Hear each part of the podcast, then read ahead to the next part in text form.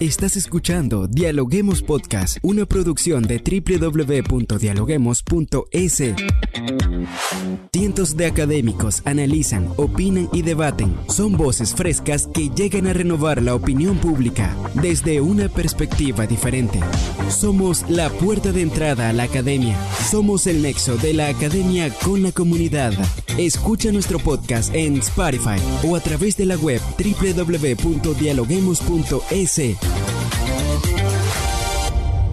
A continuación, Rangira Briseño debate junto a expertos, académicos y estudiantes los temas más curiosos del planeta. Hola, ¿qué tal amigos? Como siempre les damos la bienvenida a un nuevo episodio de podcast a través de la www.dialoguemos.es. Soy Rangira Briseño y ya estoy lista para iniciar un nuevo episodio. La dificultad en la inserción laboral de los jóvenes ha sido una problemática persistente en América Latina y el Caribe, y Ecuador no escapa de ello. La tasa de desempleo juvenil es tres veces más alta que la de los adultos y la tasa de informalidad es 1.5 veces más alta y la inactividad es elevada a 2,1% de los jóvenes que no estudian ni trabajan. ¿Por qué es tan marcada esta brecha salarial y cómo está el tema en el Ecuador? Hoy lo analizamos. David Castellanos, docente de la Universidad Andina Simón Bolívar, nos acompaña en esta oportunidad. ¿Cómo estás, David? Hola, un gusto poder saludarles a todos y eh, me es grato poder compartir estos minutos y comentar algunos temas. Bien, David, vamos a comenzar para colocar en contexto a nuestro audiencia con la primera pregunta. Las brechas de acceso al empleo entre jóvenes y adultos, como bien lo comentaba, son comunes incluso en todo el mundo. Pero, ¿cómo mira usted la brecha salarial? Cuéntenos. A ver, eh, la, brecha salarial es un tema histórico que más bien se ha dado a nivel de Latinoamérica, donde existen estas profundas diferencias, ¿no? Que vienen también desde un tema cultural, de un tema eh, ético, de un tema también del desarrollo propio de la sociedad y en el cual pues obviamente Ecuador eh, está inmerso. En ese sentido hemos visto que em, eh, generalmente las mujeres mantienen entre un 25 y un 30% de ingreso promedio inferior al que perciben los hombres. Si bien esta brecha y este dato que lo, que lo menciono hoy en día es mucho más alentadora. Antes había una diferencia inclusive de 2 a 1, eh, que estaba absolutamente marcada eh, por el propio hecho en que veíamos a, mujeres eh, que no tenían quizás mucho espacio para poder estar en posiciones de dirección, comandar directorios, entre otras.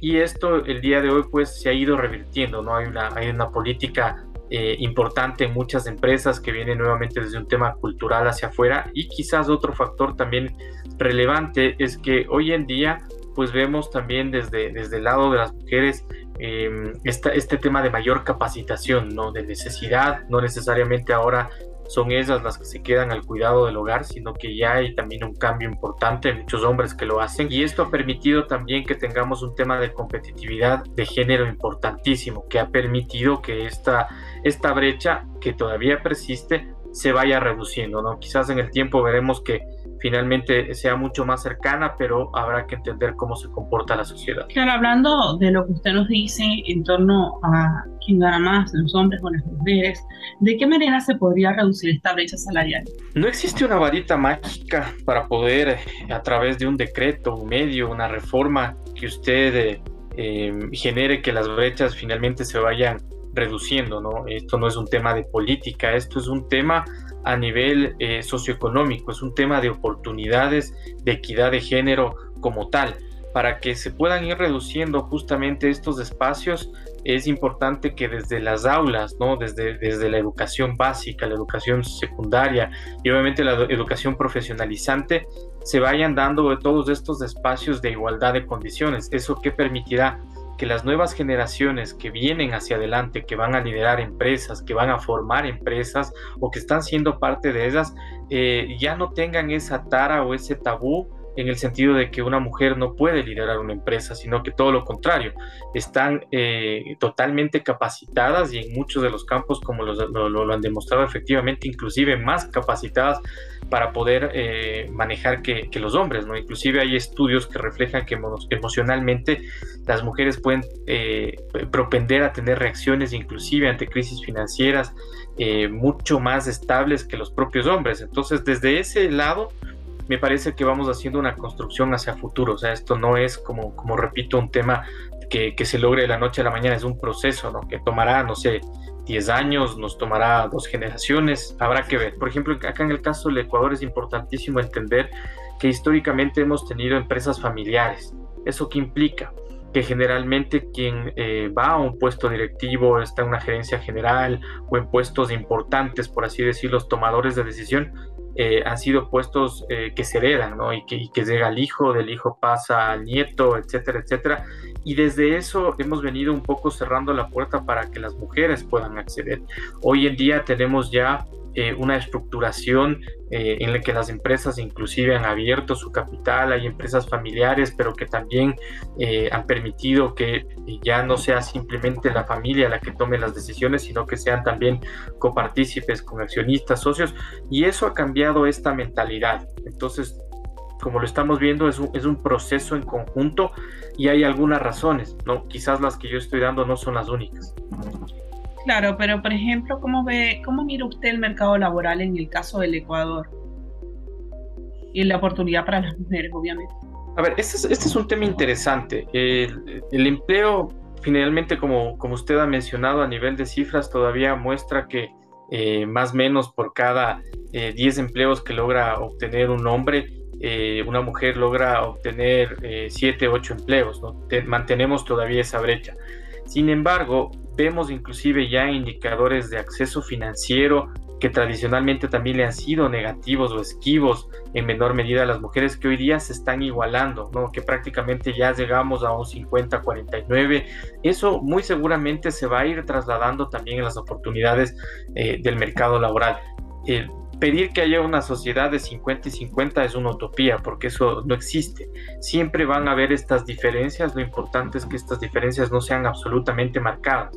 Si es que es una posición que paga eh, salarialmente X, esto tiene que ser un salario que sea indistinto de, la, de si se le ofrece a un hombre o a una mujer desde esa parte tenemos que comenzar a marcar, pero desde el otro lado, como le digo, estas herramientas de acceso financiero, este tema de educación también a mayor escala, este tema en el que hay una preparación, eh, el hecho también de que hay muchas mujeres cabezas de hogares, eso a veces genera dificultad, el hecho de que tampoco no puedan a veces trabajar el mismo número de horas que puede trabajar un hombre, eh, esas a veces han sido condiciones que han mermado, pero hay proyectos, ¿no? hay circunstancias que permiten, yo creo que ya a futuro, que estas brechas se vayan, se vayan cerrando. Y por ejemplo, a este tema también se le suma lo que son las barreras para la inserción laboral de los jóvenes en lo que es la brecha salarial. ¿Cuáles eh, podrían ser las causas de la inserción laboral de los jóvenes allí en el Ecuador? Primero, el tener una constitución eh, o una, más bien dicho, un régimen laboral que mm, ya no es, ya no responde al nuevo mercado, ¿no? ¿En qué sentido? En que hoy en día hemos visto que luego de la pandemia eh, las personas han buscado tener muchísimas actividades por medios telemáticos, ¿no? Y las personas, al menos acá en el caso de, del Ecuador y los estudiantes también, o las personas que están terminando carrera, han buscado formas de subsistencia, ¿no? Eh, a través de, teletrabajo, a través de hacer una o dos actividades para poder igual redondear sus ingresos.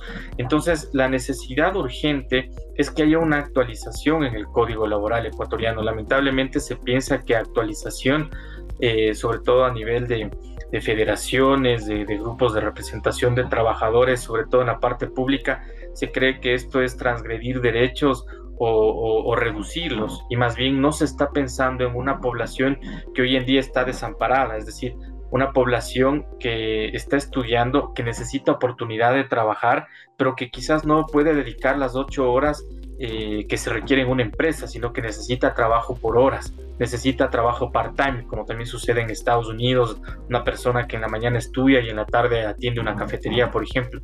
esos espacios de actualización no existen, no están contemplados en la ley, hay temas inclusive de prohibición y son penados. Esto resta las capacidades y esto no permite que los jóvenes con la disposición de tiempo que tienen eh, puedan, puedan trabajar, puedan dedicar tres, cuatro horas. Entonces, ¿qué es lo que se pone en la balanza? O sigo estudiando y termino la carrera o, o me dedico a trabajar. Entonces, eh, esa disyuntiva eh, a veces inclusive genera mucha frustración porque hay jóvenes que ya han logrado insertarse, pero finalmente tienen que renunciar porque tienen que dedicarse a los estudios. Y cuando quieren volver a reinsertarse, les exigen eh, tener experiencia previa. Entonces, ahí vemos que, que no tenemos una política que permita justamente una actualización que no tenemos obviamente un desarrollo de un mercado para estas nuevas necesidades y para poder amparar a este grupo social que son los jóvenes. Y ahí es donde nos estamos dando unas limitaciones gigantescas porque estamos pensando que el mercado es igual hace 40 años. Ecuador tiene una legislación muy antigua en la parte laboral que no da ningún tipo de flexibilidad en ese sentido. Y en Estados Unidos hay un caso interesantísimo, es que muchos jóvenes eh, están renunciando a sus puestos de trabajo eh, para no dedicarle el 100% porque han visto y tienen la facilidad de tener dos o tres empleos en los que dedican cuatro, cinco o tres horas dependiendo de lo que hagan y logran tener un ingreso incluso superior, ¿no? A, trabajar en una sola actividad. Y esas deberían ser opciones que también deberían tener acá, eh, deberían tener los jóvenes ecuatorianos. Claro, quiere decir usted entonces que la mirada de la juventud está cambiando hacia el mercado laboral y que las empresas deberían cambiar eh, esa visión? Debería haber un rol, no, no desde, la, desde las empresas, desde las empresas existe la necesidad ¿no? de contar una, con una persona que puede estar a medio tiempo, un par de horas, de poder ayudar. Lo que necesitamos es tener una política eh, un código laboral actualizado que contemple estas nuevas modalidades de trabajo, por ejemplo, una telemedicina, eh, el trabajo por horas, no sé, a nivel de ciberseguridad. No, esto no está contemplado en la ley. Entonces, si es que una empresa quiere contratarle a un joven, tiene que ser bajo todos los beneficios de ley, bajo las ocho horas, bajo el pago de un salario mínimo cuando finalmente un tema también de, trabajo tiene que ser un tema de oferta y demanda, ¿no? Es cuando usted hace un contrato laboral, este es un contrato privado entre que las partes se acuerdan. Debe haber sí un tema de protección por parte del Estado, pero no una obligatoriedad, porque puede ser que la persona quiera trabajar, pero no tiene la disponibilidad de las cuatro horas, de las ocho horas, perdón, eh, y solo puede destinar cuatro y la empresa quiere buscar una persona no a tiempo completo sino para esas cuatro horas entonces eh, como no hay ese espacio eh, finalmente están cerrados y los jóvenes quedan absolutamente aislados y se produce más bien un efecto expulsión. Claro, no, David, excelente el análisis que nos ha dejado el día de hoy en Dialoguemos Podcast, porque como bien usted lo comentaba, es fundamental fomentar las trayectorias laborales exitosas por medio de acciones que incentiven a la contratación de jóvenes, a la formación de habilidades acorde con las nuevas realidades del mercado laboral y el apoyo de búsqueda de empleo y, ¿por qué no?, a la inserción de la mujer a esta paridad salarial de la cual estamos hablando. Muchísimas gracias por acompañarnos el día de hoy. No, gracias igual a, ustedes, un gusto y espero nos volvamos a, ver muy, muy próximamente, ¿no? Gracias nuevamente. Gracias por escucharnos. No se olviden de seguirnos en nuestras redes sociales, Facebook, Twitter e Instagram como Dialoguemos Info y visitar nuestra página web dialoguemos.es. Soy Rangira Briseño y seguimos dialogando en podcast. Esto fue Dialoguemos Podcast. Escucha todos los programas de Dialoguemos Podcast en www.dialoguemos.es. Suscríbete para no perderte ningún episodio. Estamos en Spotify. Sigue escuchando Dialoguemos Podcast, el nexo entre la academia y la comunidad.